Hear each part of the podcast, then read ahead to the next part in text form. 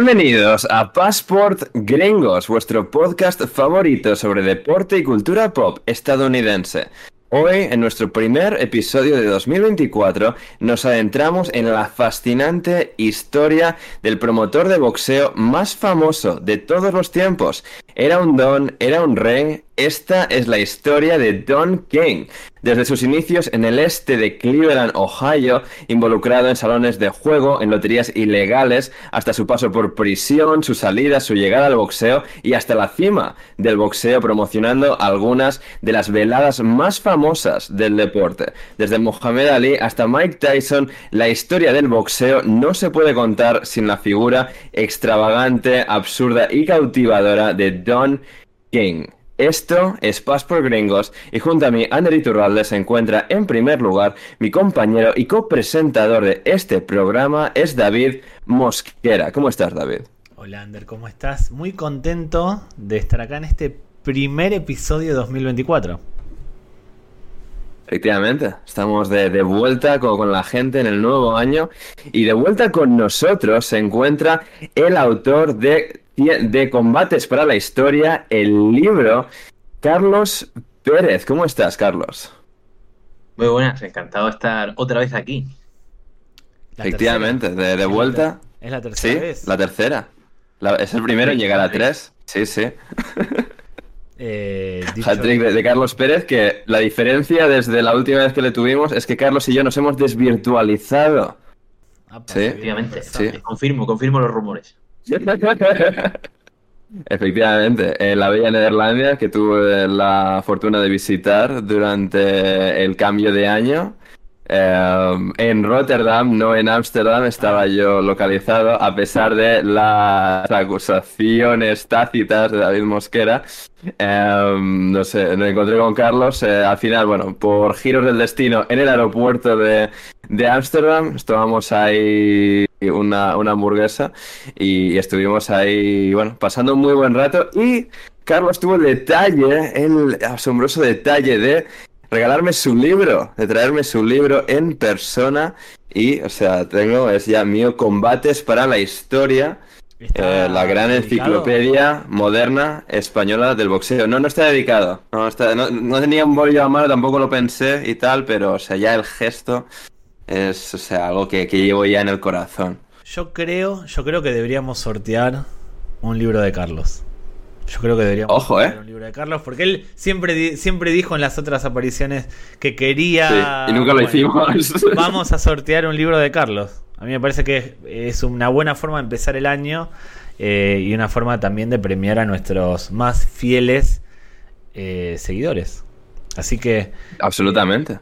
Eh, Vamos, a, no voy a decir ahora cómo participar, lo voy a decir al final para que se, que se queden hasta el final si no, están interesados final, en. Eh, no, hasta el final no. Una parte de acá en adelante. En un momento, momento random, que no salten hasta el final. O sea, en cualquier momento del episodio anunciaremos sí. cómo. O sea, entrar al sorteo de combates para la historia. La gran enciclopedia moderna del boxeo en español. Porque hay mucho listo. Hay mucho listo y van a ir hasta el final. No. En cualquier momento. En cualquier momento hay como una alerta sorteo y lo decimos.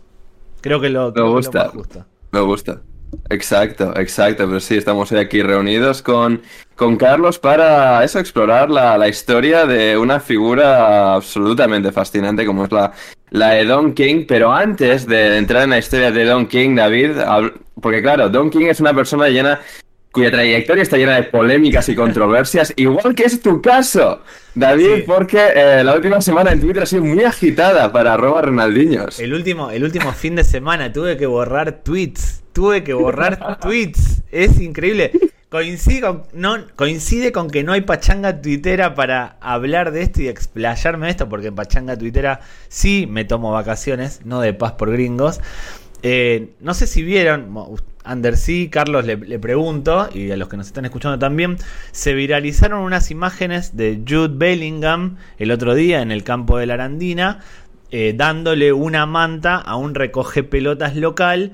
Eh, porque hacía muchísimo frío. Son unas imágenes que se viralizaron, todo el mundo empezó a destacar eh, la calidad humana de Bellingham y demás.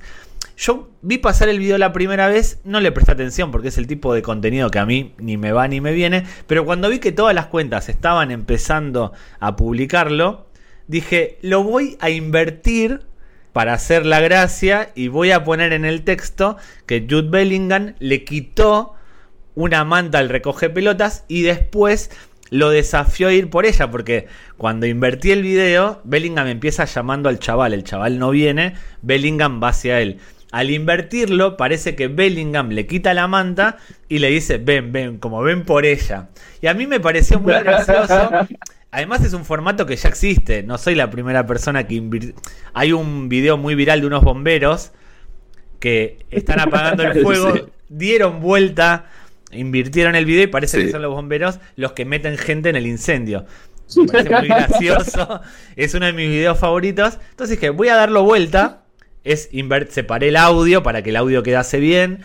Y lo di vuelta. Y le dije a Ander cuando lo estaba haciendo, estoy haciendo magia. Tirando un poco de flores. Y no tardó en viralizarse. Era previsible, era, era bastante gracioso. A mí me causó mucha gracia. Pero yo lo hice con esa intención, simplemente con un chiste. Todo el mundo debería haberse dado cuenta de que estaba al revés y que mi intención era ponerlo al revés. Pero a medida que se empezó, se empezó a viralizar, empezaron a caer los primeros comentarios. Eres un mentiroso, eres un falso, estás eh, insultando a Bellingham que tuvo un buen detalle y tú lo estás convirtiendo en algo malo. Y empezaron a multiplicarse ese tipo de, mensajes. Te denuncié la cuenta, me decían, por incitación del odio. Y yo, claro, yo seguía la broma porque dije, no, alguno me debe estar contestando en broma, porque no, no, no puede ser real esto, no puede ser que no se den cuenta de la hipérbole. que, puede serlo, eh. Es que, primero, además me decían, se nota que es falso porque Bellingham camina hacia atrás. ¿Cómo va a caminar hacia atrás? la gracia estaba ahí que se, se, notaba claramente que estaba dado vuelta y el texto era una exageración. ¿Cómo Bellingham va a venir a desafiar a, un crío? Yo pensé que se iba a entender la hipérbole, que se iba a entender que era algo irónico, pero no. Muchísima gente, no uno ni dos, sino cientos, cientos de personas diciendo, ese es un video fake. Esto, pero en serio, opinando como si yo quisiese eh, desvirtuar a Bellingham. Eh, al día siguiente, menos de 24 horas después, ya tenía miles de retweets, miles de me gusta y creo que 3 millones de impresiones. Un montón. Sí. Me bloquearon la cuenta. Al mediodía del día siguiente, yo estaba en San Telmo paseando y veo que no puedo entrar a Twitter. Y me doy cuenta de que el, el CEO, el dueño del desmarque, no sé el nombre, tampoco importa, Íñigo o algo, me denunció la cuenta por copyright. Lo curioso es que me denunció mi cuenta cuando yo no subí el video en mi cuenta porque conozco cómo, cómo funciona Twitter, sino que lo había subido a mi cuenta secundaria.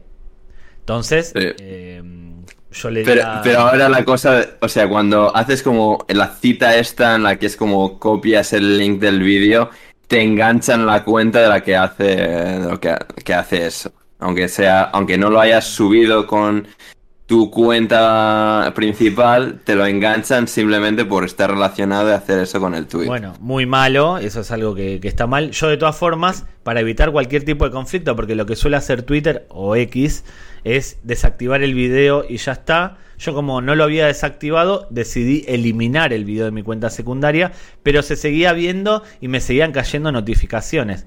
Pero después al ver que mucha gente me respondía el tweet con una denuncia por incitación de odio, yo dije, no, no, esto está un poco excediendo. Voy a borrar los tweets porque no quiero que Twitter me borre la cuenta por incita porque ahí no te la devuelven nunca más. Es como un... Eh, yo de mm. hecho a algunos les dije, yo también te denuncié a ti por lo mismo. Le seguí un poco la broma a la mayoría, no, no me merecían mm. respeto, pero tuve un fin de semana bastante ajetreado. Fueron menos de 24 horas con muchísimas notificaciones como hacía tiempo que no tenía y lo peor por motivos distintos al, a los que yo quería. Yo quería hacer un chiste nada más y era un chiste muy bueno. Correcto. Era un tweet muy bueno. la gente que lo entendió lo, apreció muchísimo, yo incluido.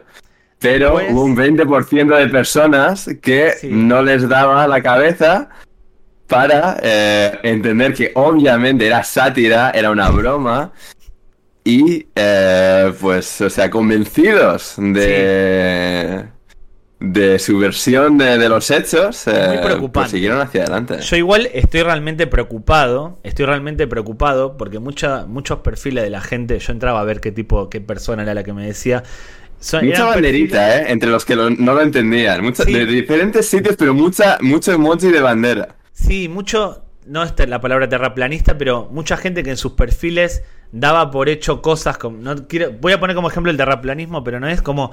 Le creen a los terraplanistas, después ven un vídeo como este y acusan de mentir y no se están dando cuenta de que es algo humorístico, que no tiene ningún tipo de maldad. De hecho, la gracia del tweet, yo lo empiezo diciendo, Jude Bellingham no es tan bueno como dicen. Estoy haciendo mm. como una exageración de algo para que se den cuenta. Eh, terminé borrándolo, ya digo, por las denuncias de odio, porque no quiero que me cierren la cuenta. Hubiese aparecido en el resumen de Enrique Ballester. Eh, hubo varias cuentas que replicaron, que hicieron, subieron el mismo tweet, los típicos ladrones de, Twitter, pero al final también terminó siendo bueno por los comentarios. Era gracioso leer los comentarios de gente eh, que no se daba cuenta de, la esencia del tweet. Correcto. Nos echamos una Carlos, algo que, eh, totales, o sea, risas descontroladas. Eh, Carlos, eh, ¿algo que decir del soliloquio de David Mosquera sobre la vida de David Mosquera? No, sobre el, Twitter. yo pido perdón porque yo. Yo pido perdón porque yo me lo creí. No, broma. No. Eh, lo vi Pero lo, lo curioso es que yo podía haber pensado que iba a haber gente que se creyese el... Porque eso puede pasar, gente despistada. No, a ver, yo lo primero que le dije a David cuando subió el tweet es como, a ganarte que lleguen los cortitos que no lo entiendan. pero, que no lo entiendan, pero que no lo entiendan en el sentido, esto lo hizo Bellingham de verdad. No hubo, no hubo gente que se haya creído el video, porque evidentemente estaba en reversa. Hubo gente que se lo creyó como que yo lo estaba haciendo para difamar a Bellingham. Que tú estabas, exacto, exacto. Hubo ese tipo de cosas. O sea, porque el vídeo ya, o sea, porque la hora previa a tú publicar ese tweet ya se había viralizado el vídeo original y la gente ya lo había visto. Pero no.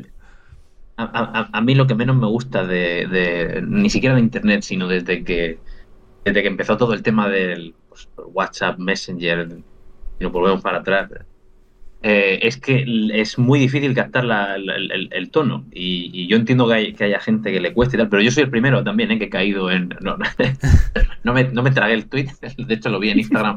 Eh, cuando lo pusiste para, hablar de que te habían denunciado la cuenta y todo eso, yo la verdad que me reí, me reí por todo.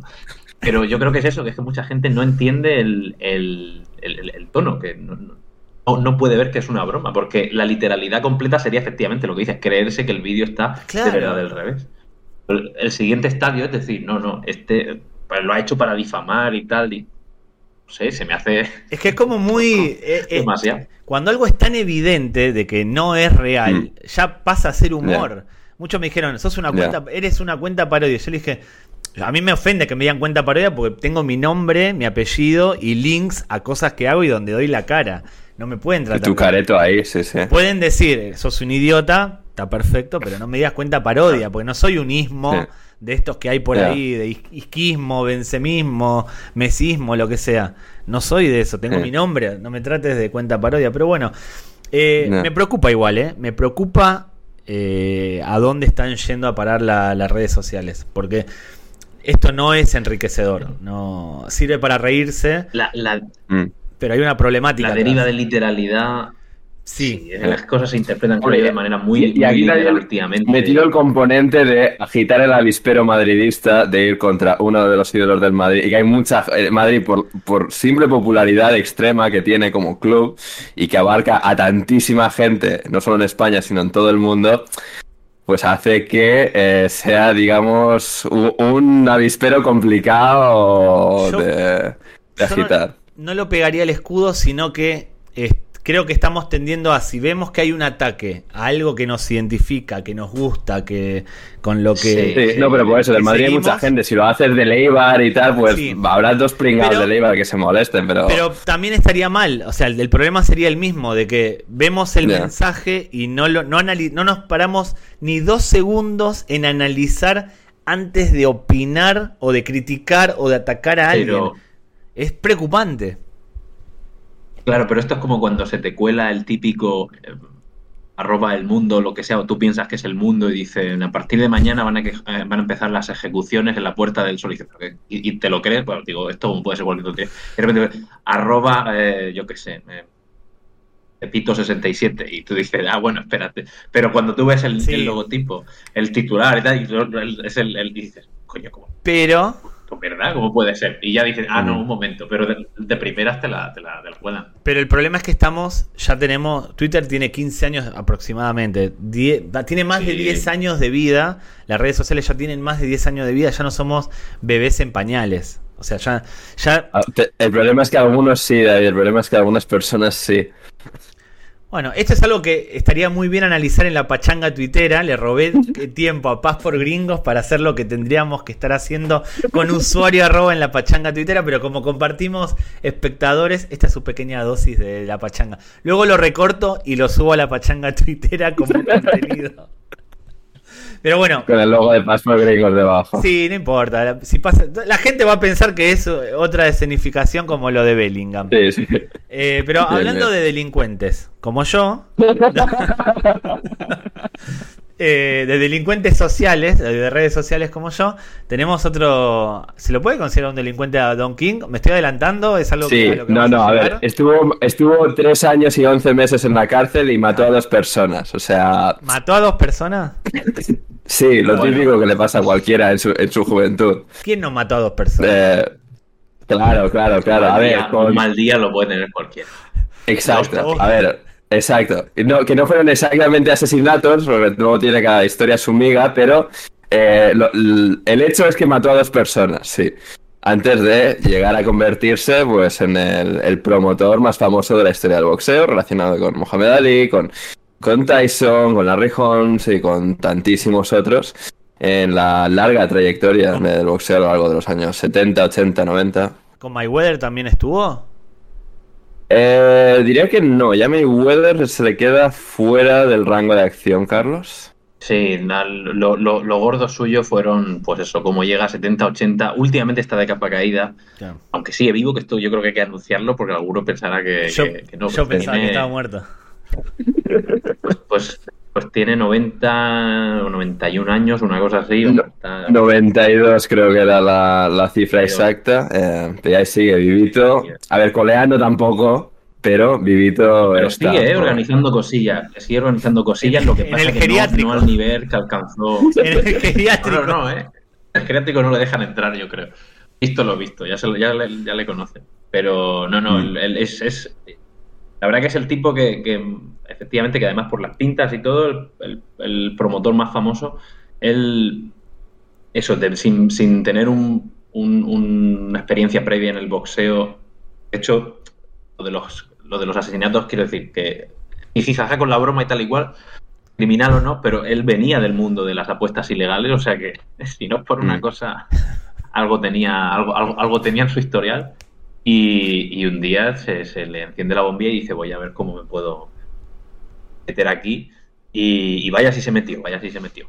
Porque Sí. la- eh, una, una cosa de la figura de Don King es que él no era, o sea, eh, debía representar boxeadores, pero su negocio estaba en la organización de combates, ¿no?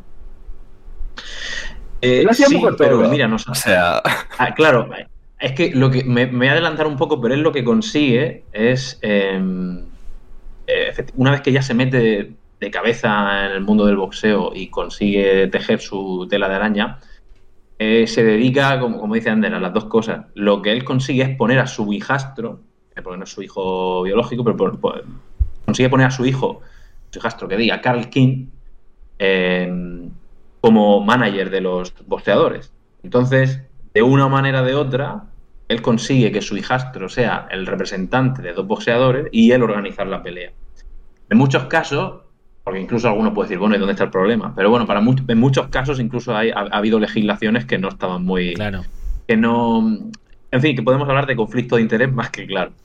Pero esas eran sus artimañas. Cuando le compensaba, pues lo, podía- lo podía hacer de una manera, lo, lo podía hacer de otra. Y la verdad que el tipo eh, sí que montó algunas de las peleas, sobre todo en, en sus inicios, eh, montó algunas peleas que a mí se me hace muy llamativo que un tipo que acababa de empezar monte las peleas más grandes de la historia en ese momento, que luego él incluso las pudo superar, quizá no tanto en fama, sino sí en, en, en dinero, porque cuando luego se apodera un poco de la carrera de Tyson y en los años 90, el dinero se, vamos, se, se- se dispara. ¿Qué Pero es verdad que la, aquellos, pues por ejemplo, los él, él con las que empieza, la más famosa quizá de todos los tiempos es la del Rumble in the Jungle.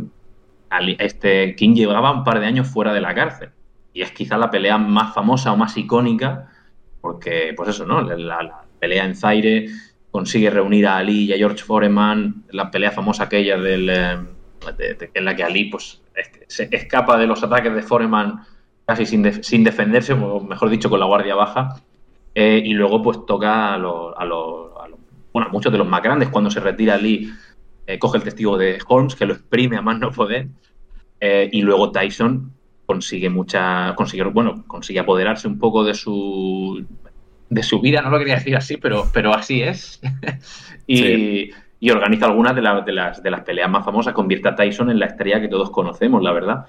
Y bueno, pues Durán, eh, Larry Holmes, toda una generación también ahí que, que si quieres la mencionamos un poco más adelante de pesos pesados que no fueron a tanto porque llegó un momento en el que Don King tenía de los 10 primeros en el ranking del peso pesado, pues tenía 7, a 8, a 9. Entonces O sea- los exprimía según iban funcionando y si no le salía bien uno, pues tiraba de otro y, y tejió la verdad que un, un- un verdadero imperio. La verdad que es muy sorprendente, como digo, teniendo en cuenta que sus orígenes son humildes, un poco oscuros al otro lado de la ley, pero vaya si se lo montó bien. Eso de tener a 7-8 del ranking es medio. con- no solo de David, o sea. Hoy pierde, El- mañana el- ganas. Podía organizar. El, el tipo podía Claro. dirigir el ranking prácticamente. Digitar el, el ranking. Claro, de hecho, sí, de hecho, unas décadas antes el problema al que, al que el problema al que se enfrentaba el boxeo cuando estaba la mafia operando entre bambalinas era que los mafiosos ni siquiera tenían que amañar combates. Simplemente eh, se adueñaban de los contratos de los boxeadores más prominentes o de los que el mayor beneficio les reportaban y era simplemente cuestión de emparejarlos con el beneplácito de los, estadios o los organismos que, que organizaran las, pe- las peleas. Y si uno perdía, pues bueno, pues te deshacías de él o, bueno, lo destinabas a, otras a otras peleas menos importantes y más o menos ibas jugando con las piezas como si fuera una, una, partida de, eh, de ajedrez. Don King lo que, lo que termina haciendo es más o menos lo mismo. Lo que pasa es que eso él lo hace un poco más adelante. Y claro, la pregunta que mucha gente se hace, te dicen, dicen, bueno, ¿por qué Don King es un tipo que, sabiendo cómo era, las conexiones que tenía, la- las, sabiendo que iba a esquilmar tarde o temprano, lo que, lo que, que acaba en juicio con multitud de boxeadores, con el propio Holmes, con Tyson, lo acaban demandando. Eh, pero tú al final dices, bueno, es el tipo que está en la posición de privilegio, es el tipo que más eh, dinero controla, es el, que me puede garantizar más dinero y aunque él se lleve una amplia cantidad, me va, al final me va a tocar más dinero que si fuera, que si fuera esquivándolo a él. Entonces, como una, una especie de mal necesario al que yo creo que muchos poseadores, lo primero por necesidad y lo segundo por inexperiencia, porque creo que algunos también pecaron de ingenuos, eh, y de esto se aprovechó Don King, eh, pero vamos, eh, como, como si no hubiera un mañana. Sí. Sí, es que es eh, sí, una trayectoria, o sea, súper interesante por eso, por los orígenes humildes. En el este de Cleveland, O- Ohio, falleció su padre cuando él era muy joven, tenía que bueno, sacar a la familia adelante, entre él, su hermana, su, su madre, y como pues eso, eh, va a la universidad, eh, se sale de la universidad, luego pues acaba esto involucrado en diferentes eh, salones de, apuestas, de, de juego en, en Cleveland, y eh, siendo uno de los principales orquestadores de una lotería ilegal que había en, en Cleveland y que bueno hizo que bueno tuviese a la policía en sus talones constantemente y el día en el que eh, bueno bueno primero o sea cuando estaba todavía en los salones del juego pues eh, disparó a un tío a aparentemente un grupo de de personas de, no sé, una banda rival, bueno, que venían desde Detroit, no sé qué, eh, era una especie de, de rivalidad. Eh, se pegan a tiros, él sale ileso, mat- mata a uno de estos, consigue salirse de, ese entuerto y luego acaba matando también a un amigo con el que, eh, bueno, acaban a, a golpes, a hostia limpia. Eh, el otro pues acaba su cráneo impactando contra el, contra el suelo, contra la acera y con la mala suerte para él en este caso, eh, bueno, para el chaval lo primero, pero luego Don King que justo apareció la policía y que, bueno, pues le, arrestó, pero después de una conversación un tanto... Bueno, eh, sospechosa del abogado de Don King con el eh, juez, pues acabó también saliendo Carlos bastante eh, ileso de todo esto. Y al final, pues sí, se llevó tres años de prisión y once meses que, terminó cumpliendo, pero eh, inicialmente podría haber eh, estado 30 años. ¿Pero por las dos muertes fue condenado? No, en este caso separada. Sería por, la, segunda. la segunda era la más... La primera, acabó... La primera, como era en, en, defensa propia, consiguió alegar y esa fue un poco más fácil salirse de ella. La segunda con la policía y tal fue un poco más complicada, pero más o menos eh, salió, eh, bueno, de manera un poco condenable, pero salió del tuerto. Él, él, termina eh, haciéndose, convirtiéndose en una especie de capo, no sé si llamarlo así, de la lotería esta ilegal que se llama, bueno, en inglés el juego que tenía era The Numbers Game. Y la manera en la que funcionaba era que había una combinación de números, que no sé exactamente cómo se donde salía esta combinación de números, pero bueno, pues cada día era relativamente aleatoria. No sé si era en alguna sección de economía o algo, la verdad es que no, no, no, sé cómo funciona el, juego, pero sí que era un número que, que, tú sabías que salía todos los días en el periódico y entonces pues iban y decían, yo creo que mañana va a terminar en, en cero, en nueve, en no sé cómo funcionaría. Pero vamos, tú haces una apuesta y tal. Claro, una vez eh, esto, pues al ser ilegal y todo esto, pues Don King se convierte en uno de estos capos. Él también tenía sus trucos para hacer trampas a esto, tenía ciertas conexiones en la costa este. Entonces, yo, él, sabía eh, de alguna manera, con cierta antelación, cómo iban a, salir estos números o, por dónde iban a tirar. Entonces, bueno, eso le, permite a él, lo primero, eh, crecer económicamente y lo segundo, crecer en cuanto a, escalar la. sí, en, escalar posiciones en todo este submundo de, la mafia. O de la, mafia, no, perdón, de la, del juego ilegal. Sí, y, sí, en, cuando uno. Sí, bueno, sí, visto así. Cuando uno de estos, bueno, por un, en, un momento dado entran a, atracar un, local suyo, esto dice él, él, sí, pega un tiro, dice que es defensa propia. Luego, años después, es cuando este chico, como mencionaba Ander, era un amigo suyo, además creo que de toda la vida. No sé si, si llegó a ser su mano derecha o alguien más, en fin, una persona de confianza le presta un, presta dinero, el otro no se lo devuelve y el otro, pues sí, puro estilo eh, mafioso, pues le pega una paliza, le pega una paliza con tan mala suerte que el, chico acaba muerto. Ahí, ahí estoy con Don King. Porque si te dedicas a eso, prestas dinero y no te lo devuelven, si no lo, si no lo apaliza, pierde prestigio y posiblemente él sea el que termine sufriendo las consecuencias de esa deuda. Seguramente le dijo, me duele más a mí que a ti, pero te tengo que, te tengo que partir las piernas. Don King que se dice que ganaba 15 mil dólares al día en, el auge de esa época. O sea, 15 mil dólares no de ahora. Creo que no lo gana todos los días. No, y no son 15 mil de ahora. Y encima, exacto, son 15 mil de los años 60. Que son como igual 200 mil dólares, una cosa así. Una, quizás me fui un poco arriba, pero más de 100 mil dólares seguro.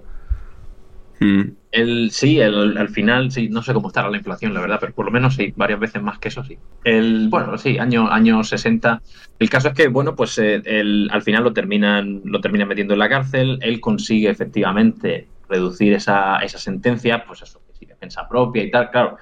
Eh, efectivamente, cuando él estaba dándole la paliza a este chico, aparece la policía. Así empieza, de hecho, la, la una biografía que, está bastante bien, que se llama Only in America, que es una frase que decía él mucho. El primer capítulo es eso, es la policía, que son patrulleros que además lo conocían, dicen, pero ¿qué hace este tío aquí dándole una paliza a uno? Y cuando van a arrestarlo, de hecho, Don King tenía un revólver en la mano, y que espero decía, no lo estoy usando, no pensaba usarlo, pero al final se le termina yendo de las manos el, episodio y, en la, y termina en la cárcel, efectivamente una condena mucho menor, y ahí es cuando eh, se le ocurren pues dos grandes ideas. La primera es dedicas al mundo del boxeo, dices esto de los numbers. Está bien, pero quería salir, digamos, de su zona de confort, lo típico de los grandes empresarios. y, raro. Y el otro es que. Raro que no haya dicho voy a hacer un podcast. Porque podía haber dicho voy a hacer un podcast. Lo que pasa es que había quedado sin amigo. no había. No, había matado al amigo, no podía, no tenía pareja. No, no había, pero pero oye, yo mandarle una invitación, estoy convencido de que, pues, de que vamos, de que el, tipo, si, si, si, lo hacéis en inglés, os compra el, el asunto, ¿eh? Sí. Y, Ojo, ¿eh? y- y- y lo otro que se le ocurrió es, pues eso, según dice él, leer todo lo que pudo en, en la, en, la, en la biblioteca de la, de la cárcel. Y bueno, pues según eso se convirtió en un erudito. Es verdad que el tipo siempre ha tenido mucha labia, que siempre ha sido muy ingenioso para sus cosas. Pues seguramente, pues sí, le- la, la experiencia le sirviera para cuando sale decir, bueno, voy a ver cómo meto yo cabeza en este, en este mundillo. Entonces, a través de una serie de conexiones con, gente que estaba cerca del círculo de, Ali, eh, consigue organizar una velada benéfica para, para un hospital de Cleveland, de donde, donde era él. Eh, Ali, eh, de primeras, no tiene ningún problema con esto. Además, él hacía Ali muchas exhibiciones. Eh, la velada es un éxito, recauda muchísimo dinero. El hospital es relativamente poco porque ya os imagináis a los bolsillos de quién fue a parar. No de Ali. Pero esto le valió a Don King No de Ali. no, no, no de Ali, no de Ali, no de Ali, no de otros promotores con los que. la verdad es que, por eso digo que dentro de lo que. Dentro de su, dentro de su dudosa moralidad, al tipo hay que reconocerle que sabía que, que a, a quién llamar, sabía a quién contactar, porque de la nada mm, hizo, se llevó la presa más, más, más, más valiosa, que era Ali. En, en aquel momento, eh, Ali que estaba el pasado, bueno, sí, estaba recién vuelto prácticamente de, la, de aquella suspensión de varios años que le habían puesto por, por negarse a ir a lo de Vietnam O sea, y tal. O sea, Ali, que volvía en- y volvía con mucha. En su momento mediático más importante. O sea, donde podía ganar más dinero sí, sí, sí, sí. con su imagen. Claro, y, y en 1971, o sea, solo un año antes de esta, de esta velada benéfica, Ali y Frazier habían protagonizado el combate del siglo en, Nueva York.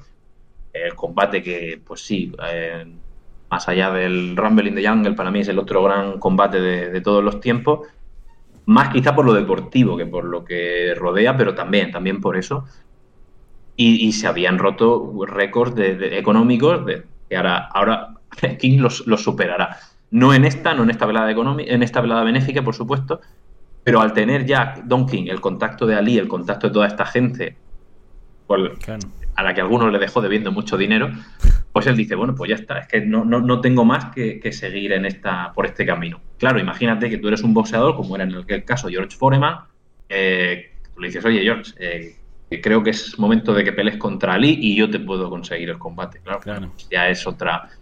Ya, ya, ya, y yo he organizado una, vela- una, vena- una velada benéfica con Ali, o sea, yo sé de lo que me hablo, yo sé, tengo experiencia en este mundillo. eh, no, Eh, eh, tiene, es que tiene, esa tiene foto- sentido.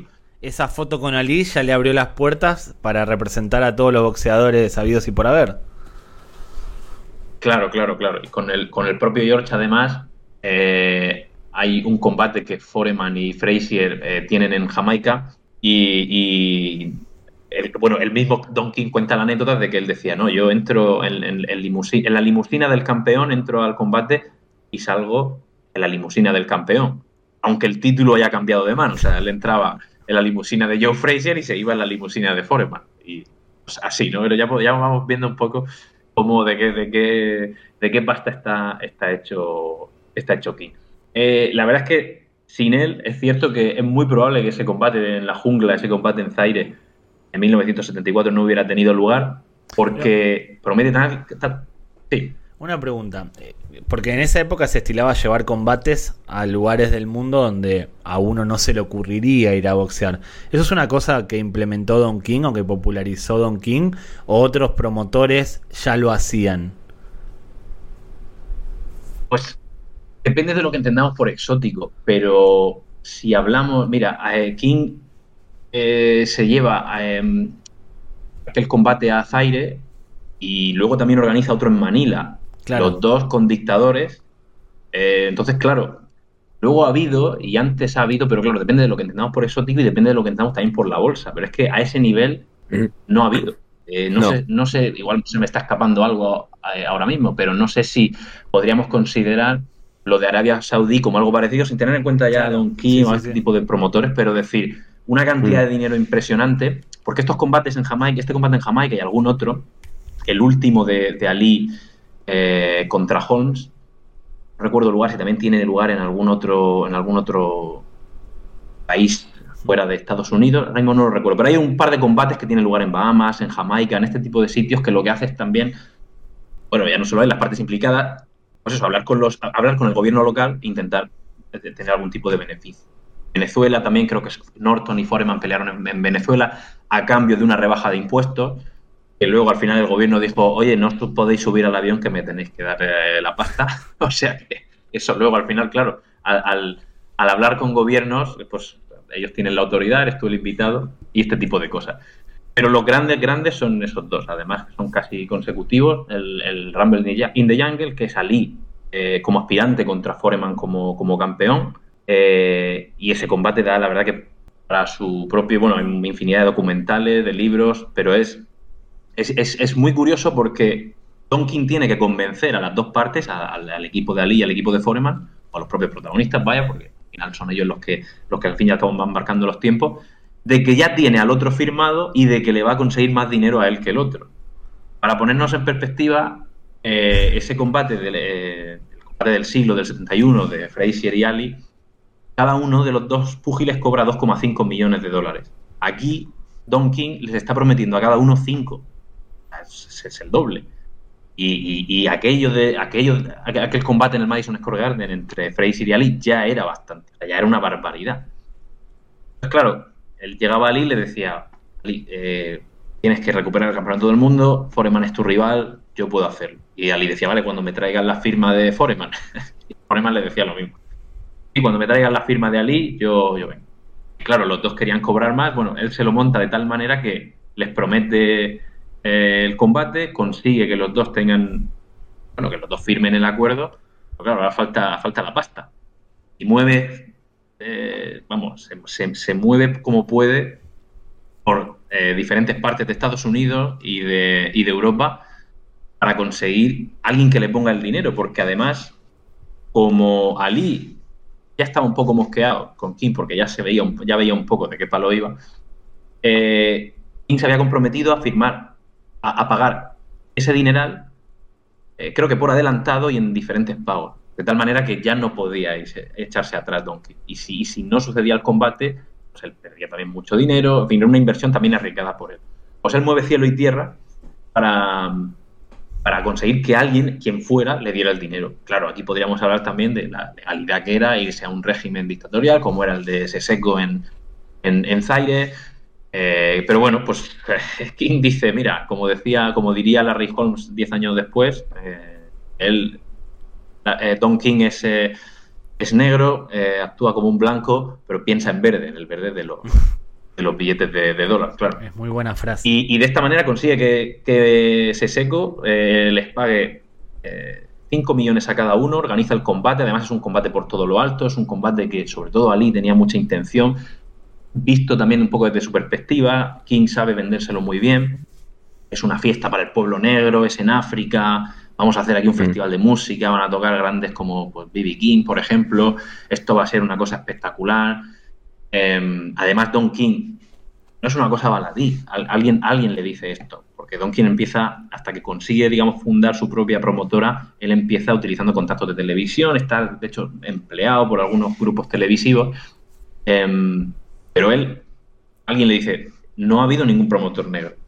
Los principales boxeadores son negros. Aquí hay un hueco que alguien debería rellenar y Don King toma, toma ese, ocupa ese espacio de manera muy prominente. Y eso es algo que, especialmente también para un tipo como era Ali, pues imagino que ya cuando le vio las orejas al lobo ya diría, bueno, de este me tengo que alejar, pero al principio le, lo, cogería con buenos ojos, diría, bueno, claro, sí, es, un, promotor negro, ya está bien de que todos los promotores sean blancos y todos los poseadores importantes desde hace ya décadas seamos, seamos negros, pues sí, claro. Y, ese combate, pues bueno, luego pasa la historia por lo que por lo que pasa la historia. Foreman, que lo pasa fatal. Muy curioso también porque Don King tiene que lidiar con las demandas de uno y de otro. Eh, Foreman se lesiona un par de días antes del combate y hay que posponerlo un mes. Foreman se quiere volver porque lo está pasando muy mal en, en, Zaire. Y Ali, al contrario, Ali está encantado. Ali juega en casa prácticamente. Y, bueno, al final pues se lleva el combate a Ali y con, una actuación para la historia. Y ese es uno, el primer eh, gran combate, gran, gran, gran combate que organiza Don King y uno de los, vamos, quizá, como digo, posiblemente el más icónico de todos los tiempos. Es increíble que tan pronto haya conseguido eso.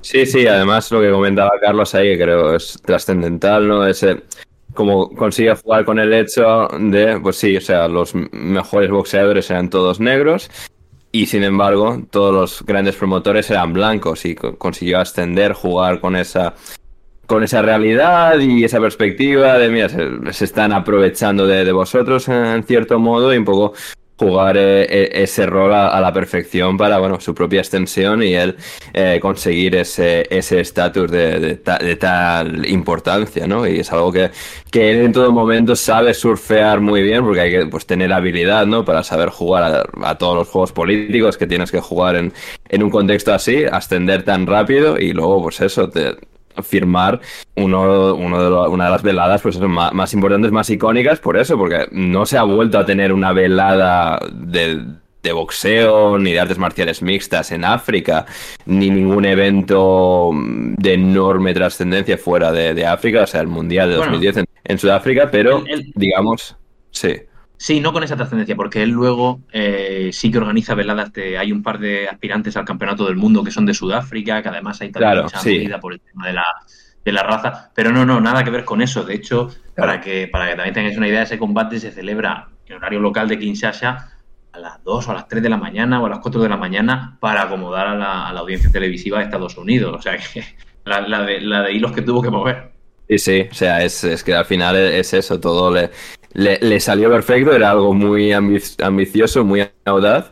Y, y, sí, al final consigues aprovechar todo ese tirón, tú mismo jugar esa mm, carta en cierto modo de, bueno, soy el primer promotor negro, voy a luchar por los derechos de los boxeadores, que bueno, luego eso ya tal, pero sí que consigue por mucho que en ciertos aspectos la, mm, la, proporción de la pasta, pues quizás estaba demasiado eh, inclinada hacia sí mismo, pero pues eh, a través de, de, de, su, de, su, gran capacidad, pues sí que, o sea, empieza a llover el dinero en el boxeo. Que venía de regímenes dictatoriales, pues, pues también un poquito, pero... Detalle menor, eh, detalle menor. Empezó a llover verde. Un detalle menor. Al año siguiente repite la jugada, más o menos, porque, porque él organiza ese último combate entre Joe Frazier y Mohamed Ali, lo organiza en Manila y hace la misma jugada. Se va con el, con el dictador de Filipinas, con Ferdinand Marcos, y también pues consigue que, que ese combate suceda en, en, un país que, bueno, que ahora que lo pienso, si ese año, bueno, con un par de años de diferencia también organiza un, un mundial de ajedrez para todo el mundo. Ojo. Y, y, y sí, sí, sí, o sea que el Marcos estuvo ahí. No, no, no, no, no, ah. Marcos, Marcos, el del dictador de, de Filipinas. Eh, me tira un poco el triple, pero yo creo que fue vamos, un par de años antes o después. Y, pero vamos, repite más tremendo que lo hubiese hecho Don King, ¿eh? lo de, lo de, o sea, sido, hubiera sido, lo de utilizar el ajedrez. No, no, le demos idea, la, pues sí, la verdad que sí. Eh, y repite, repite fórmula también, dictador y tal, ese combate también tiene, tiene mucha historia porque es el último enfrentamiento entre Ali y Frazier, llegan igualados al último asalto y es eh, Frazier el que arroja la toalla porque hacía tanto calor y estaban tan cansados los dos boxeadores, estaban ya un poco también ya pasados de vuelta, ya veteranos los dos, y era un mano a mano hasta el último asalto que, pues, Frazier, eh, su equipo, mejor dicho, su esquina, arroja la toalla y es Ali el que, el que consigue hacerse con, con la victoria. Ese año también organiza un combate que os sonará, el combate entre Ali y Chuck Webner. Sí, el Rocky, el verdadero Rocky. Nuestro amigo Chuck. El verdadero Rocky. Pues ese combate estuvo organizado por Don King en su Cleveland natal, claro. Sí. Efectivamente. Así que, sí, sí. Así que ahí tenéis el gancho. Hasta el episodio. para... Lo pueden... Aquí arriba. Sí, arriba. sí, sí. Eh, eh, total, totalmente. Bueno, hablando claro, de Rocky, es... en, en, Rocky 5 sí. Eh, aparece Don King como representante del sí. pupilo de Rocky. De ah, sí. Tommy Dan, creo que se llamaba algo de... He visto hasta la 4. ¿No viste la 5? Bueno, la 5 Rocky entrena a, creo que es Tommy Dan, que era un boxeador real que murió, creo que hace poco, mm. hace poco tiempo tuvo una vida. Un día tenemos que hacer un episodio sobre él. Y Don King se lo roba a Rocky. Don King, eh, alguien caracterizado como Don King, con el pelo canoso alto, abrigo de piel y demás. Don King, que tiene no solo ese papel en Rocky, sino también en Los Simpsons, David. Pero es, um, sale, a través. Es, ¿Es, Don King el de Rocky o es un actor interpretando no, no es a Don King? Es un actor interpretado. No, o sea, es, El es de un actor. Ah, Juraría que es un El de actor. los sí. Simpson, el de los Simpsons se llama Lucius Sweet. sí. Pero no- Exacto. No, se llama Don Lucius Kim, Sweet. pero es exactamente igual. Claro, exactamente igual, con las gafas, eh, el pelo electrizado, por de- decirlo de, de alguna manera. Y, Los abrigos. y- y sí, sí, eh, Los abrigos de piel. claro. Los abrigos, los collares de oro, etcétera. Eh, pero sí, sí, ahí, o sea, en los Simpsons también. Ganados con el dinero de los boxeadores. Claro, hombre, a ver, pero eh, el, el papel del gestor está muy infravalorado. O sea, porque, claro, si los, los boxeadores se pegan, se juegan la vida, pero si no lo organiza eso nadie, pues no hay dinero. Sí, pasa que yo creo. soy muy malo con los números. Di, di, Carlos, perdón. di. No, digo, digo que soy, soy- soy muy malo con los números y con la memoria, pero es verdad que el tipo decía, bueno, a ver, eh, sí, yo te he prometido un millón, ¿no? Es tu bolsa, pero hay que descontar días de gimnasio en mi gimnasio, días de mi servicio, eh, hoteles, entradas para tu familia, mm, dietas, tal cual. Bueno, de, mil, de un millón, pues te voy a dejar 15 mil dólares y ya, y repártelo, ¿eh? Que no, guárdatelo bien, que no te... Era. Era lo va, verdadera barrabasada. va a sonar mal, pero era un proxeneta eh, cuando trabajaba Don King. Ella ejercía de, de proxeneta- Básicamente, básicamente. ejercía de proxeneta de boxeadores porque además al principio no, pero una vez que ya tuvo un nombre en la industria, Don King tenía ya tenía un, grado de poder notable, La ahí la dinámica cambia. La respuesta era, si no te gusta lo que te ofrezco, vete con otro. El problema es que no vas a tener con quién No pelear llegas. ni dónde Pelear. Porque obviamente Don. King, al tener tanta influencia y tantos eh, boxeadores representados y demás, era el que decidía a fin de cuentas. Sí, y mientras Don King va acumulando éxitos en, la, en sus promociones y pues va aumentando su lista de, de- de éxitos, su lista de grandes combates, también va aumentando por otro lado su lista de, de traiciones porque va pidiendo más dinero O sea, muchas veces, sobre todo Acabó mal, pero con empieza. toda la gente con la que subió y tal, toda clase de socios y tal, todos acabaron a hostias. Hay, hay mucha gente, hay un, hay un, hay un cantante que bueno, cuando él empieza le pide dinero a este cantante, no recuerdo el nombre, soy, no sé qué, soy- también muy, muy malo para estas cosas. Yo no, no lo conocía cuando lo leí en la biografía.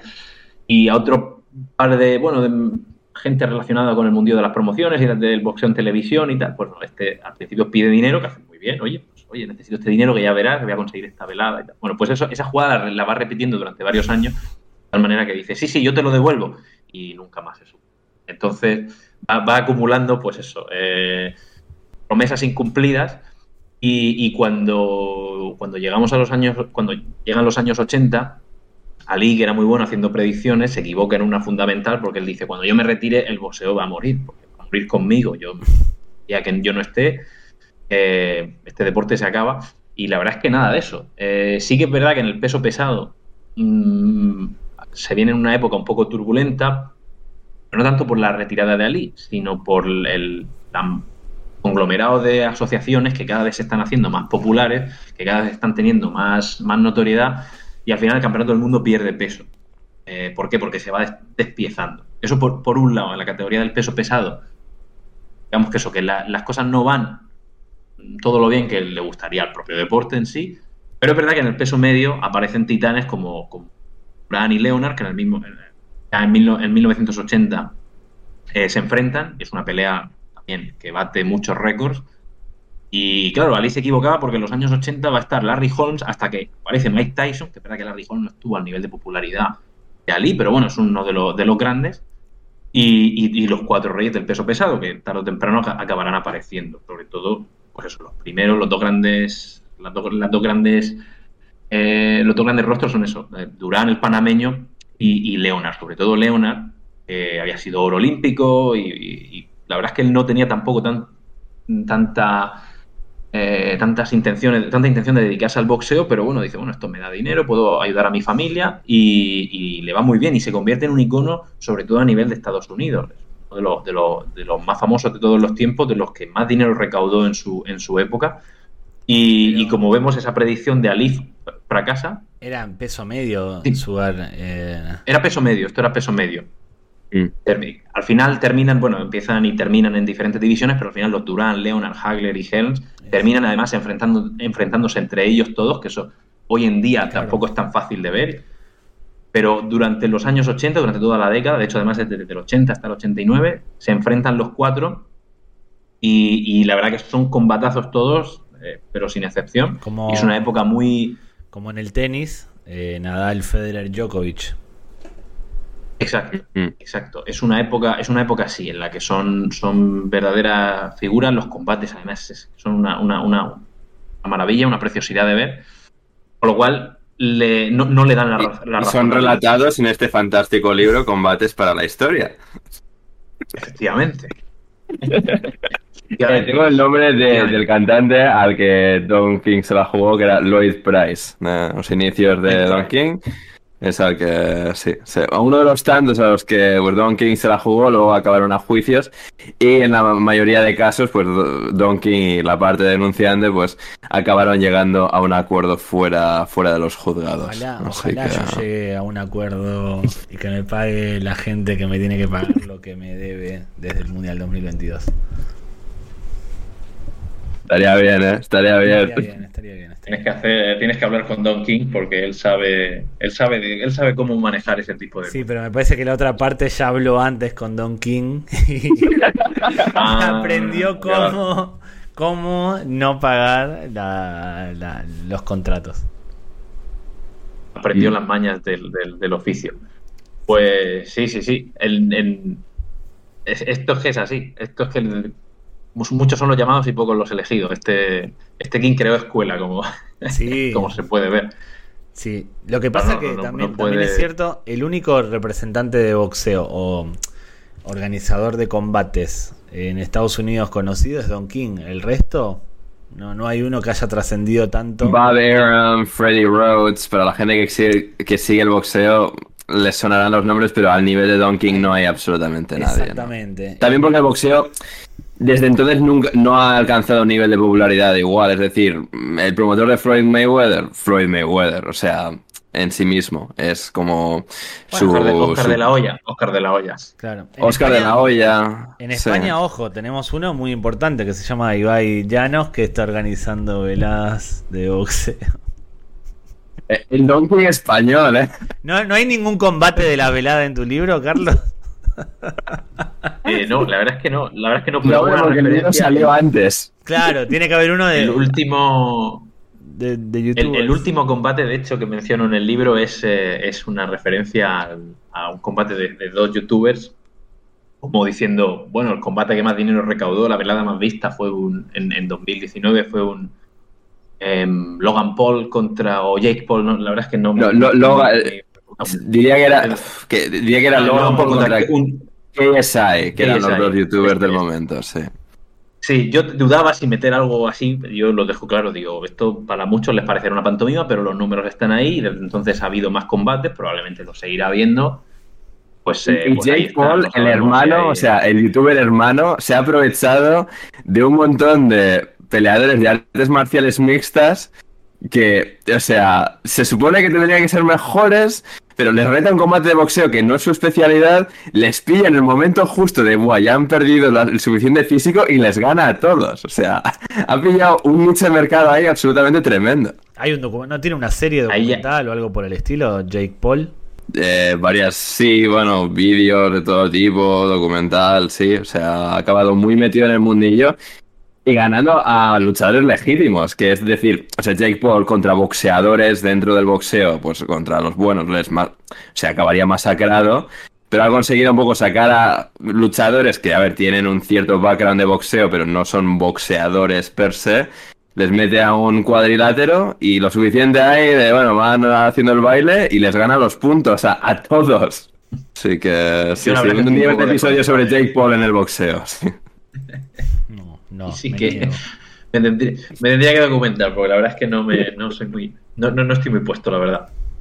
Pero sí que, sí, sí, es verdad que este tipo de cosas pues, se le podrían haber ocurrido. Vamos a ver, eso tampoco es ninguna. A ver cómo digo que. Voy a, voy, a, voy a romper una lanza en favor de, lo- de los jóvenes de hoy en día. Esto, Ali fue el primero que se metía en exhibiciones con, luchadores eh, de, de wrestling japonés. O sea que esto Claro. ah, ya no, no- no Don, es la primera Don- vez. Don. Antonio Inoki Parera. Efectivamente. Sí. Efectivamente. O sea que no, no- no es, no es la primera vez. Y, y sí, una promoción muy del estilo de, de- de Don King.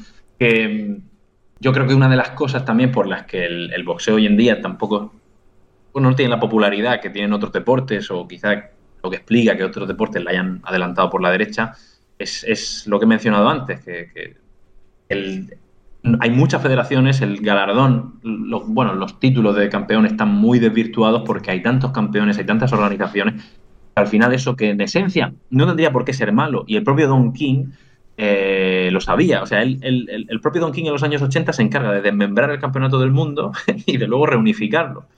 Porque él, claro, eh, bueno, antes de llegar a Tyson, él se, se- se ocupa también de llevarle la carrera a Holmes. La verdad es que también tiene una vida interesantísima porque él es el heredero de Ali, además, ami- bueno, amigo personal, ha, entrenado con él y, y cuando se retira Ali, pues, pues Holmes es el campeón y aguanta invicto eh, la tira de combates. Ah, es- el gran dominador. Y Holmes es un tío muy atormentado porque él dice, bueno, cu- ¿cuánto más tengo que ganar para que me quieran como han querido Ali? Pero esto sucede mucho a lo largo de la historia, cuando un gran campeón eh, querido por el público se retira, Djokovic con Federer y. Nadal, o sea, literal. pues, pues sí, algo así, su verdugo, en este caso, mm, como que no está a la altura. Como la gente dice, ya, pero no es este, no es este. Y tiene que aparecer una nueva, bueno, una nueva estrella para ocupar su lugar. Entonces Holmes vive muy atormentado, lo primero porque King le está quitando el dinero y, y cada, y no sabe en qué momento hartarse, terminará en juicios, a- este mm, King también le terminará pagando pues, algún milloncejo por ahí para, para pues, dejar el, evitar llegar a juicio y este tipo de cosas. Pero Holmes, ya digo, es muy interesante porque tampoco es uno de los más conocidos, mm, pero era muy bueno. Aprende además lo, me- lo mejor de muchos de los boxeadores con los que, con los que trabaja. Es un boxeador muy completo y, y- y es muy interesante también leer su biografía porque, porque él cuenta eso, que estaba muy, muy. que lo pasó bastante mal porque él estaba esperando que de una vez le dijeran, joder, eres, muy bueno, eres un tío que por fin eh, alguien a la altura de Ali o por lo menos un digno sucesor y nada, siempre, siempre salía perdiendo en todas las comparaciones.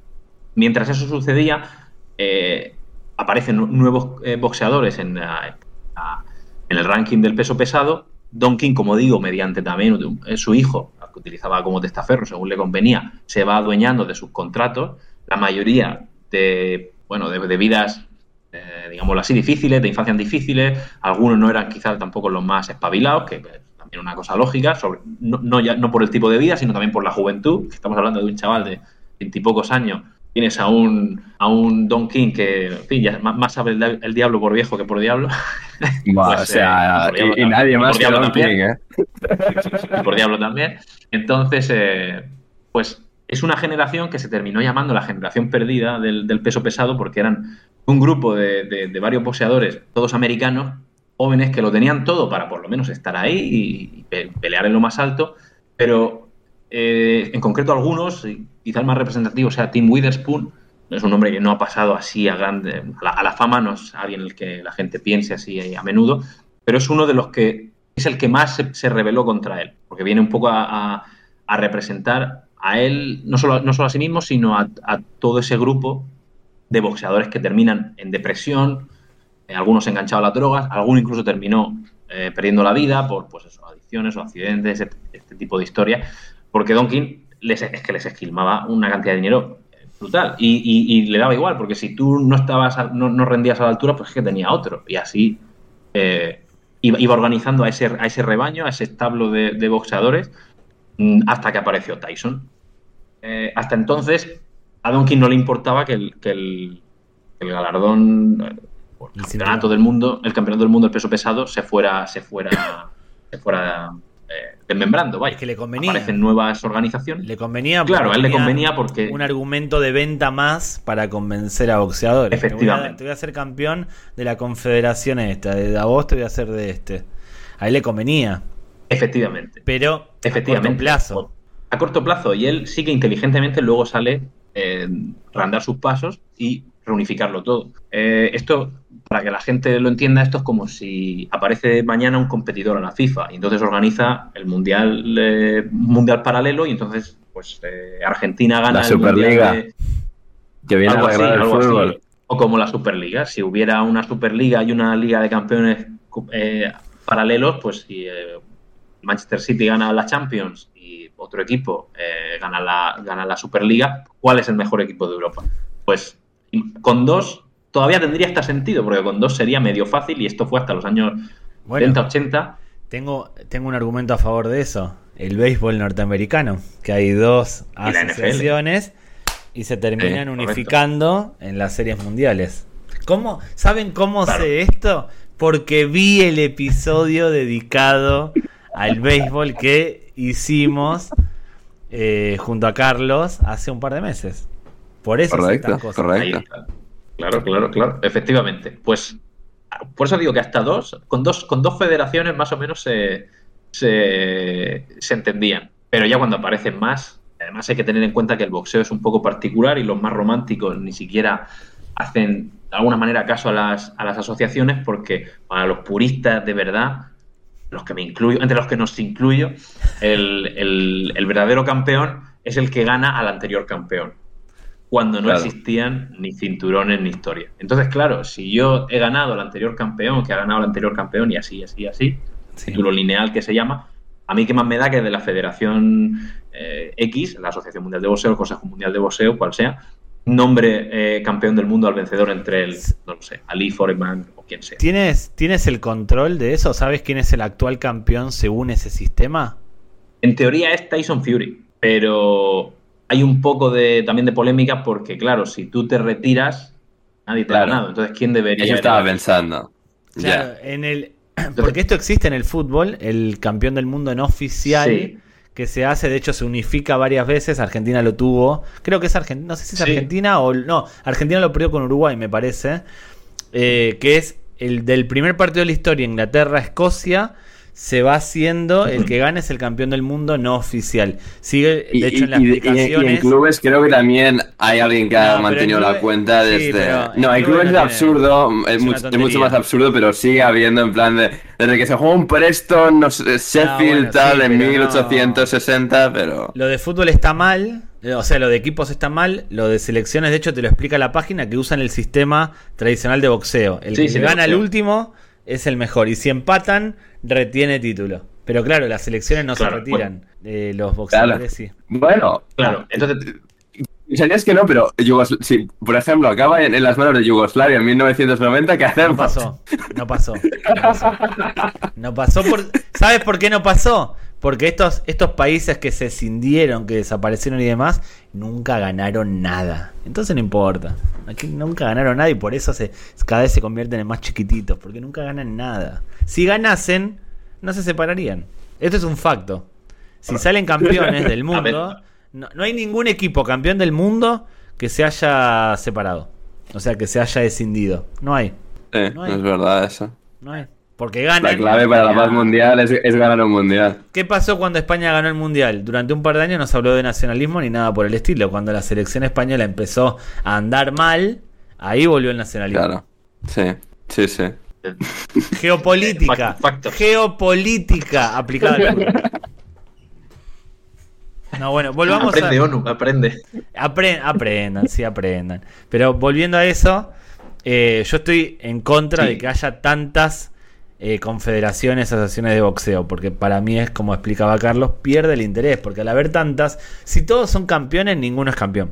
Claro. Y, sí, que- Y y- encima- y es curioso eso de incluso yo cuando veo combates de boxeo de vez en cuando, no tengo en la cabeza de ni quién es el campeón, es como me guío por, vale, quiénes son los grandes nombres y quiénes son un poco pues, los, ma- los mejores, un poco el consenso general de no, estos son tal y...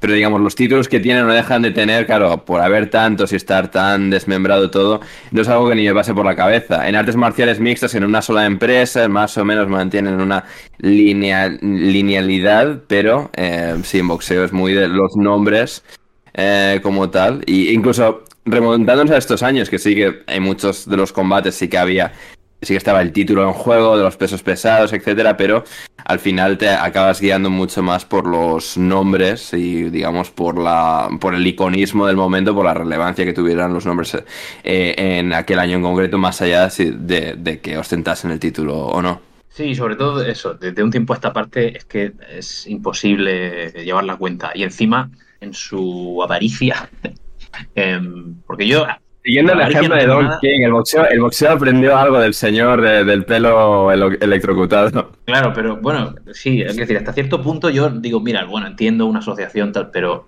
que ya se pasan de rosca, porque ya no es un campeón que dice, bueno, puede haber un campeón, porque hay un campeón, un campeón interino, un supercampeón, un super mega ultra campeón de. En fin, ya, la cosa ya no es seria. Entonces, al final llega siendo, lleva siendo un poco. Mm, o sea, termina siendo. Mm. Pues eso, pierde por completo el valor y, un poco el único, la única solución sería a ver si, a ver si Usyk y, Fury se enfrentan finalmente este año, que parece que está todo hecho. Yo esto hasta que no lo vea no lo crea, pero sería una gran noticia que se enfrentaran para unificar eh, campeonatos. Bueno, intentar por lo menos amasar cuanto, cuanto más cinturones posible, más allá del campeonato este lineal, que ya digo, ahora mismo está eh, en, en, posesión de Usyk. Em, entonces eso, en los años 80 lo que hace... No, sí, sí, claro, sí, no, sí, sí. Lo que quiero decir es que en los años 80 lo que hace, lo que hace King muy, muy inteligentemente es, una vez que está todo despiezado, una vez que ha habido más asociaciones a las que él ha ayudado a proliferar, él no es el único culpable, la verdad sea dicha, pero sí que eh, favorece que, se, que, que, coexistan al mismo tiempo muchas de estas asociaciones, lo que dice, bueno, pues vamos a unificarlas ahora. ¿Por qué? Porque un combate, sobre todo cuando tienes a un tipo como Tyson, que en aquel momento estaba imparable, y tenía un magnetismo también para atraer al público que no estaban teniendo sus predecesores. Y que, no ha tenido nadie desde entonces, ¿no? Incluso, a ver, tienes a Tyson Fury, tienes a Mayweather, tienes a Pacquiao, has tenido muy grandísimos nombres, pero nadie, digamos, a la altura de, de, Mike Tyson y, Don King supo surfear esa ola hasta las últimas consecuencias, eh, bueno, pillando a, a Mike Tyson muy joven y bueno, de la mano yendo hasta pues, la absoluta cima del boxeo, del deporte y de, la cultura pop en Estados Unidos. No de la mano, del puño. Del puño, eh, Sí, la, verdad es que King ahí juega muy bien con su con, esa baza. Eh, le cuesta, bueno, le cuesta y no le cuesta, pero no tenía un acceso fácil porque él, él cuando, bueno, cuando King empieza a despuntar, eh, perdón, cuando Tyson empieza a despuntar, King no estaba cerca de él. Eh, la historia de Tyson también es muy, muy sorprendente, bueno, muy sorprendente, muy curiosa. A mí me llama mucho la atención qué hubiera pasado si estos grandes eh, interrogantes de la historia, porque Tyson, que tuvo también una infancia muy complicada, termina siendo descubierto y adoptado por Cus D'Amato. Cus D'Amato, el, el entrenador y descubridor de Floyd Patterson, otro gran programa de. otro gran programa de Bass for Gringos, gente. O sea, vedlo si no lo habéis visto ya, escuchadlo. Pues eh, Kuz D'Amato y un amigo suyo que se llamaba Jim Jacobs, que es al que dicen que, bueno, tenía la, mayor eh, biblioteca de boxeo de jamás vista, tenía combate de todos los tiempos. Consiguen poner, lo primero, consiguen reformar un poquillo a Tyson, que no se convierta en esa persona conflictiva que parece que tenía pinta de ser, y lo convierte en un boxeador temible, lo convierte en el boxeador, de hecho, en el campeón del mundo más joven de la historia. Eh, ¿Qué pasa? Que Tyson, eh, pero justo antes de ser campeón del mundo, muere Cus D'Amato, estaba ya muy mayor, y, este otro, tipo, eh, Jacobs, también, también muere, los dos mayores, estaban enfermos también, bueno, viejas enfermedades también de la edad avanzada. ¿Qué pasa? Que a Tyson le habían ocultado de alguna manera algo de esta información. Entonces Tyson está en un momento muy vulnerable porque dice, sí, yo estoy ahora mismo en la cima, estoy a punto de ser, o si no lo es ya, uno, el, boxeador más popular del, mundo, pero claro, no tengo a nadie y a los pocos que tenía, mi círculo cercano, me están ocultando información bastante valiosa, bastante delicada. Eh, entonces él lo siente como una traición, él siente que las personas que más lo querían le han traicionado por ocultarle eso y encima, más allá, de eso, es que además han fallecido y ya no están ahí. Entonces, ¿quién entra en escena? El señor Don King. El Don King va al, vamos, va hasta el funeral, lo acompaña en el avión. Tiene la oportunidad, Don King, ¿eh? o sea, tiene le come la cabeza. Un, olfato prodigioso. Efectivamente, pues, eh, pues Don King así es cuando empieza a tejer su tela de araña y, empieza a, vivir junto con él. también los momentos, los mejores momentos de su vida deportiva, pero también empieza su caída, su caída en picado porque sin esos faros morales y encima el entrenador que tenía, que también había era como el último, la última muralla de defensa contra el caos al que se podía exponer Mike Tyson si, si descarrilaba un poco su mente, a Kevin Rooney, él, lo sabía y él lo decía sin pudor también a los medios, decía, si, si está centrado Tyson va a ser el mejor, digo, pero, como no, como no esté centrado, va a tener serias dificultades. Y él veía que se estaba tambaleando su vida. Al final termina cayendo en picado, eh, más allá de la famosa acusación de violación por la que pasa tres años en la cárcel, Tyson tiene un intento de suicidio, tiene un matrimonio en el que lo pasa bastante mal. El propio Don King llevándolo de aquí para allá como si fuera un... Fin, pues era su, era su, marioneta de alguna manera. Eh, pues es cuando, cuando, cuando cae Tyson finalmente en 1990 deportivamente contra, contra Douglas y, luego más adelante cuando pase por, por la cárcel ya caerá definitivamente eh, lo que es, como persona, digamos que ve su, su, peor versión.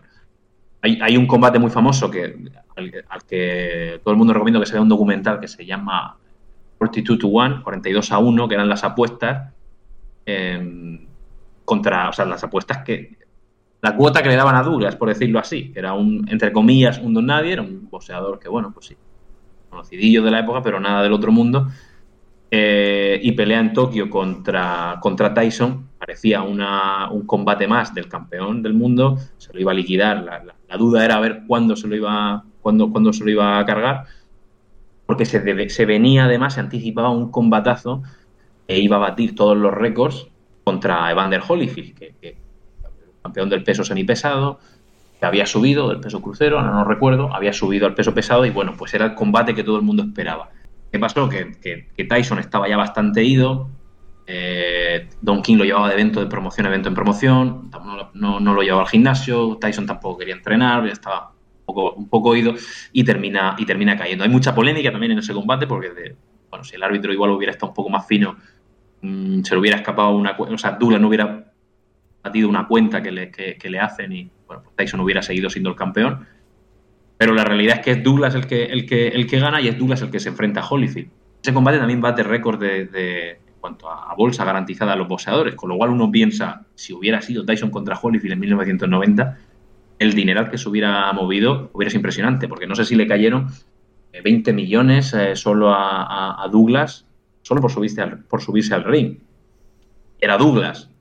Imagina, imagina, imagina Tyson lo que hubiera podido, lo que hubiera podido ganar. Pero bueno, ese es el, último, yo diría, gran boxeador que tiene, eh, que tiene Don King. Luego, eh, más adelante también se le ocurrirá volver a hacer lo mismo cuando unifique el, peso pesado. El peso pesado no. De la misma manera que hicieron con el peso pesado, intenta unificar cinturones en el peso medio, pero empieza a perder un poco de popularidad. Ya todos le empiezan a tomar un poco la medida. Yo creo que él también, joder, pues, el paso de la edad es difícil también mantenerse a la altura. Creo que las reglas del juego cambian porque aparece también en escena, bueno, todos los servicios, eh, no, ya, no, ya, de streaming que son más modernos, sino como por ejemplo HBO eh, o otros promotores como, como lo que decíamos antes, el propio de la olla que también tiene una versión muy empresarial, pues en fin, por una serie de factores le terminan todos pasando por la derecha y hoy ya no es el que era, pero ha seguido ¿eh? haciendo, haciendo combates y, ha seguido siendo, bueno, estando ahí, de alguna manera. Tiene algunos otros combates que, bueno, por, por, dejarlos aquí también para que la gente lo sepa. La mayor asistencia jamás registrada en un, en un combate de boxeo es un combate entre Chávez y, y Hauer en el Estadio Azteca, de ciento y pico mil personas. Ese combate también lo organiza Don King. Don King también se atreve a organizar por todo lo alto una pelea entre, entre dos mujeres, que no está en 1996, Christy Martin, que la boxeadora, y es un... Em, también pues se atreve con eso, ¿no? Que no, es una cosa tan popular, pero él lo sabe vender y de hecho esa es, entre comillas, de forma no oficial, la pelea que pone el boxeo femenino en el mapa, o es la que, a la que todo el mundo hace referencia. O sea que dentro de lo malo, dentro de sus métodos, siempre ha tenido ideas, bueno, más o menos buenas o brillantes dentro del mundo de la promoción. O sea, sacando sus métodos, cuestionables, obviamente, El tipo es una especie de precursor de los representantes organizadores de combates, pero fue perdiendo peso una vez que se empezó a subir más gente a ese barco y se empezó a profesionalizar todo. Ya no hay lugares para tipo como Don King eh, en el boxeo. Hay otro tipo de explotación en cuanto a contratos, a boxeadores y demás, pero está todo como más profesional. Es como todo más legal, Sí. entre comillas. Mm. Sí, yo realmente, yo, yo, yo lo veo igual. Yo pienso que la manera que tenía King de operar, de descuelgo el teléfono, te llamo, eh, oye, vamos a quedar, maletín, yo creo que con, con- imposible. con la llegada de la... Yo creo que con la llegada de las nuevas tecnologías se le, se le, le fue complicando un poco todo, aparte que todo el mundo ya terminó sabiendo de sus métodos. El propio Tyson lo, lo demandó y creo que le acabó pagando una millonada, una millonada bastante buena, o igual eran 10 millones o 15 millones, una cosa así, le terminó pagando Don King, que para que te... o sea, quiero Si le pagó eso- le tendría que haber escamoteado. Pero si le pagó eso, lo que le tuvo que haber sacado. Efectivamente, entonces yo creo que al final dices, o sea, hasta, el- hasta, hasta el propio Ali le, le- le- le terminó eh, debiendo pasta. O, o- o sea que yo creo que eso, que aparte que el tipo pues ya estaba mayor, ya tendría 70 años o los años 90, que es que no, no Claro. estamos hablando de una persona joven. Eh, entre unas cosas y otras termina, termina eh, perdiendo eh, esa prominencia que, que sí que consiguió en su momento, pero no hay que negarle que sí, que el otro, eh, así a bote pronto, el otro gran candidato para promotor, mejor promotor de todos los tiempos o más famoso, es uno de principios del siglo XX, tal Tex Ricard, que no le sonará a mucha gente, pero es el que organiza varios combates del siglo antes del combate del siglo del 31. ¿Cómo roban? Y, y tenía técnicas muy... En el ¿Cómo boxeo, roban? el ¿Cómo roban? combate del siglo, cómo roban, ¿eh? Cómo roban. Me recuerda la época del el- del Barcelona, siglo hasta el siguiente que lo supere. del Barcelona Real Madrid, cuando estaban Messi, Cristiano y demás, que todos los clásicos eran el clásico más importante. ¿Cómo roban? eh? Sí, sí, sí. Pues a decir verdad, no ha habido muchos así que hayan pasado, que hayan pasado, de verdad se vendieran antes y que, y que cumplieran las expectativas. El- hay un par que organiza este, este Tex Ricard, pero estamos hablando, pues eso, del más famoso antes de este en 1900 1910, o sea que es, es el combate entre Johnson y Jeffrey, blanco contra negro por primera vez, bueno, en Ah. el campeonato del bueno, en el, el primer campeonato del mundo en posesión de un negro que se mide a un blanco, por decirlo así. ¿Quién ganó? Y, y sí, sí, sí. Lo ganó Johnson. Lo ganó Johnson. El, el negro. Esto es, esto es una de las. Lo que hablábamos antes de los campeones lineales, claro, no existían organizaciones. Claro.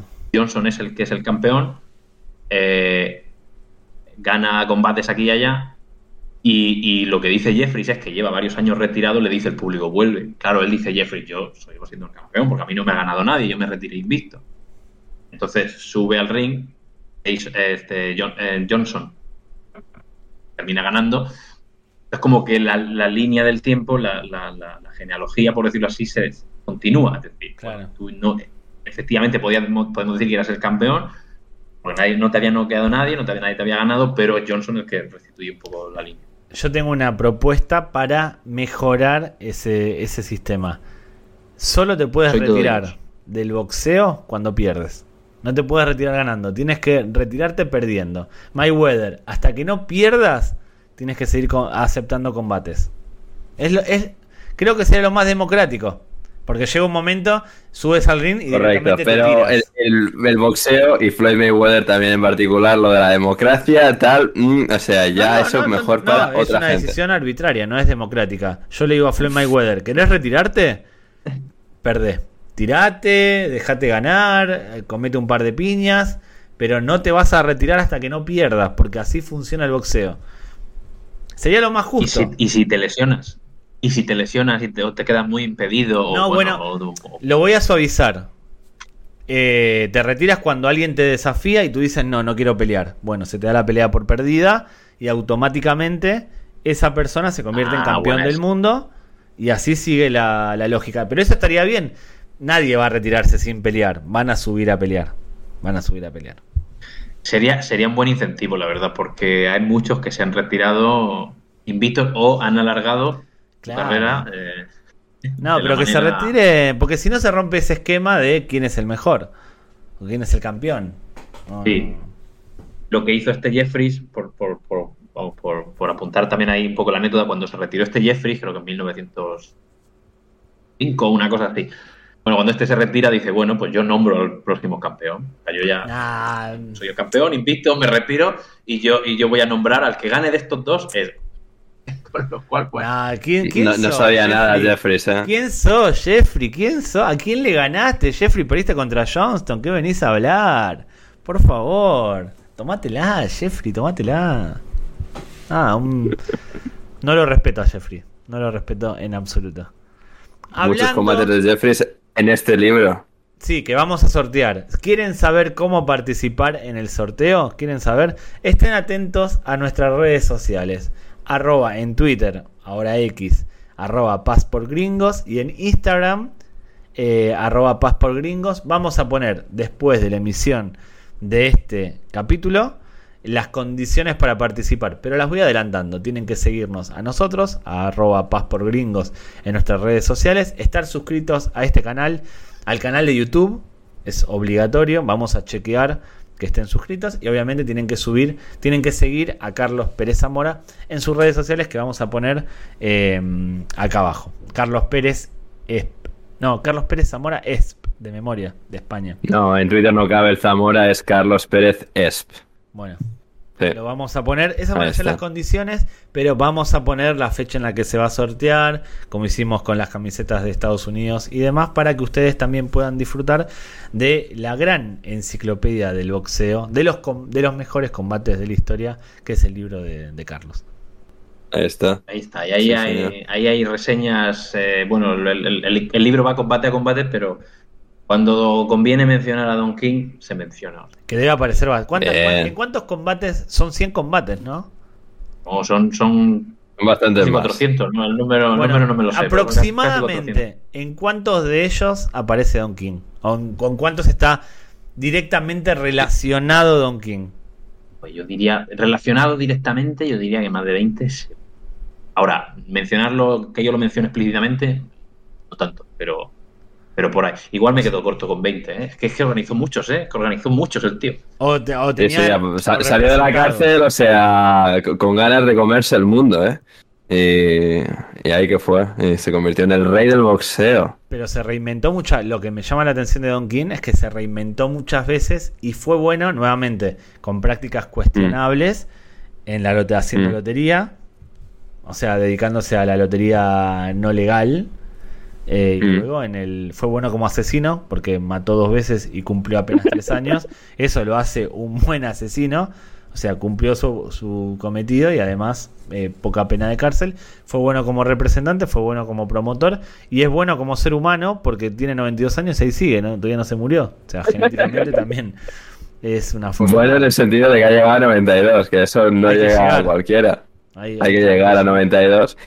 Y claro, es que ya para ir cerrando, una de las últimas cosas que he visto sobre Don King, investigando hoy un poco, es que apareció el año pasado en una promoción de wrestling. Pero, diga, en la cuarta o quinta promoción de wrestling. O sea, esto no es ni WWE ni AEW. O sea, sí, esta es MLW, Major League Wrestling, que aparece él como en un vídeo eh, siendo como el, el padrino de uno de los eh, luchadores, que es como, me ha, me ha dejado absolutamente flipando que Don King, que vale, que ya tiene 92 años y tal, pero una persona de ese estatus haya, se haya dejado caer, entre comillas, por eh, una, una empresa así, una promoción de, de cuarta, o sea, Lo llamamos nosotros para que aparezca Tercera RFF del- del boxeo. ¿Cómo, Carlos? La tercera RFF del wrestling, digo. Sí, igual me- no me extrañaría que haya aparecido en la WWE con McMahon. No me extrañaría que. que- porque a, a nivel cultura popular es un tipo que apareció en numerosas películas, series, ya sea en persona o referenciado. Incluso en algún video de música, que ahora no recuerdo el nombre, pero ha aparecido Es que en infinidad de, de cosas. En, en- sé que le organizó co- eh, conciertos, iba a decir combate, le organizó conciertos a Michael Jackson. O sea que Sí, también tuvo sus pinitos ahí en, en- en la música. no, no, es que. Y el, Eh, el personaje, como decíamos, de, de Los Simpsons, a quien representa también en, el, en, la, peli- en la serie de, de Los Simpsons es a un, a tal eh, Tatum, que es Ah, Tyson, eh, que tampoco es Tyson. Claro. Eh, sale también en El Príncipe de Bel Air. Sí. Y, y, y una de sus apariciones recientes también, no en una serie o película, pero ha sido introduciendo a, a Donald Trump en una aparición que hizo en una iglesia negra en Cleveland. Bueno, Eh. de, de Donald a Donald se, se entiende. Les pregunto a ustedes y a los que nos escuchan y ven, de hacer un biopic, de llevar la vida de Don King al cine, ¿qué actor debería interpretarlo? Yo tengo uno, pero no lo voy a decir ahora. Voy a esperar que me respondan ustedes. A ver, Carlos, ¿qué actor debería interpretar a Don King? Pero esto es muy, es, es muy nicho. Voy a, eh, eh, A ver. lo he vendido mucho y voy a decepcionar con A mi ver. respuesta. Pero eh, si alguien ha visto The Wire, hay un, hay un senador que es en la, la serie que se llama Clay Davis. Y ese tipo me recuerda mucho en su manera de actuar a, a Donkey, porque te promete cosas a cambio de maletines y luego, si te he visto, no me acuerdo. Entonces, la manera en la que tiene de, de- tiene, tiene un aire también, pero el personaje, el personaje es que es, es que es Don King hecho político. Me, te lo Pero compro. esto solo si han visto The Wire. Yo lo acabo de googlear, te lo compro. Te lo compro. Eh, Under, Eh, a ver, lo fácil sería decir Morgan Freeman, ¿no? Pero, No, no o sea... Claro, eso es- es a ver, malísimo, estoy pensando- a ver. malísimo. No, no, te censuro. ya, malísimo. ya, pero es como, a ver, entiendo... El único es- actor es negro que conoces, Morgan Freeman.